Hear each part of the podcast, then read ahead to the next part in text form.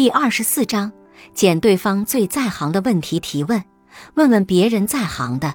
一名报社记者奉命去采访一位著名银行家，向他请教金融学中关于国际汇率方面非常复杂的问题。大约谈了十五分钟后，记者站起来准备告辞。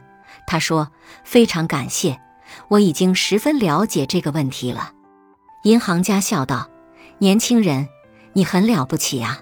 我在银行工作了四十年，到现在都还不是很了解这个问题呢。”问问别人在行的，这个笑话讽刺了一些年轻人，在浅薄的认识了事物的表面之后，就以为自己已经很在行了，这导致他们不喜欢向别人提问，因为他们觉得自己的知识已经足够丰富了。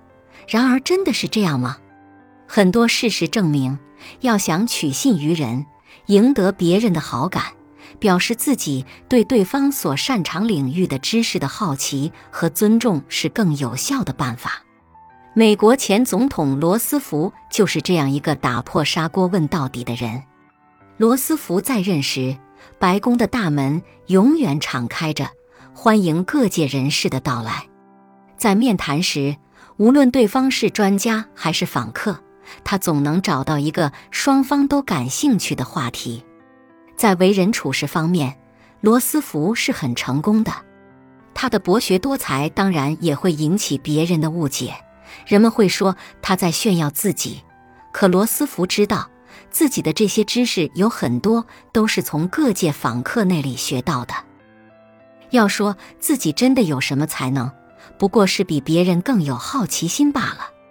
不管从什么人身上，罗斯福都能看到对方的长处。都能问及对方最擅长的领域，这些领域罗斯福未必能触及，所以他愿意孜孜不倦地学习。他的这种好学和谦逊的态度，总是让人感到惊讶又敬佩。本集播放完毕，感谢您的收听，喜欢别忘了订阅专辑、关注主播，主页有更多精彩内容。